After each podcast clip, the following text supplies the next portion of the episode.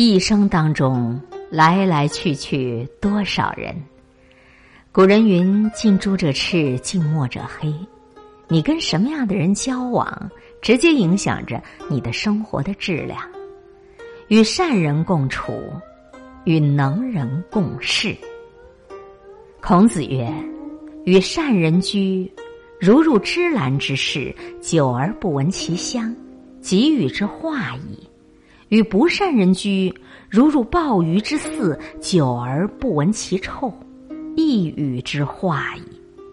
意思是说，常常与善人相处，就像生活在种满了兰芝仙草的温暖花房，时间长了便察觉不到香味儿，那是因为已经习惯了善行的芬芳。常与不善的人相处，就像是住进了满是臭鱼烂虾的海鲜市场，时间长了，便也就察觉不到腥味儿。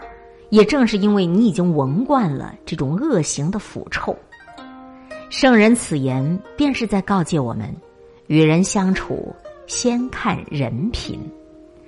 常跟正能量的人在一起，便会耳濡目染的跟着行善事。说善言，久而久之，心胸也会变得更加宽广。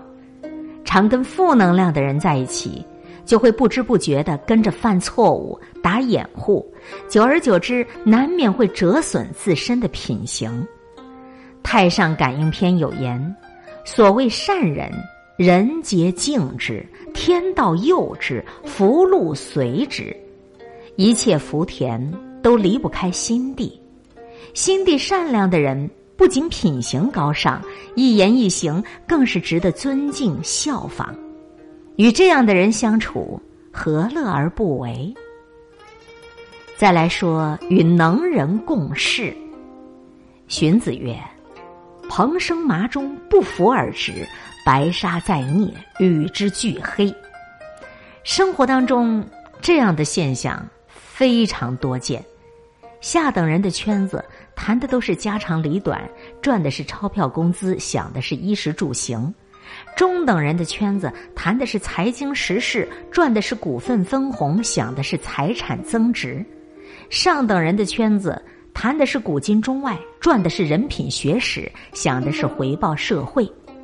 物以类聚，人以群分，与什么层次的人相处，其实非常重要。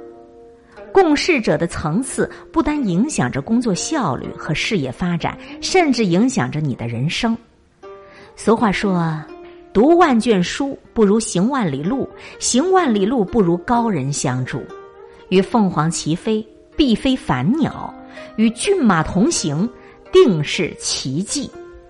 能人思考问题、事情的层次总是超出平常人，那是因为起点不一样。高度自然就不一样，高度不一样，眼界当然就不一样。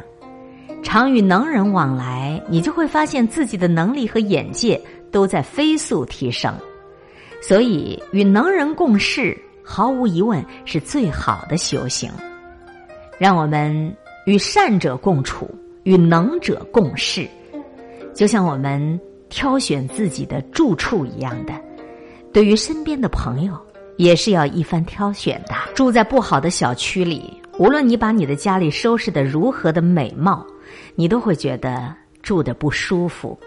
孟母三迁，讲究居住环境。我们不仅要讲究居住环境，我们还得要理清楚身边常与我们接触往来的这些朋友，与善者共处，与能者共事。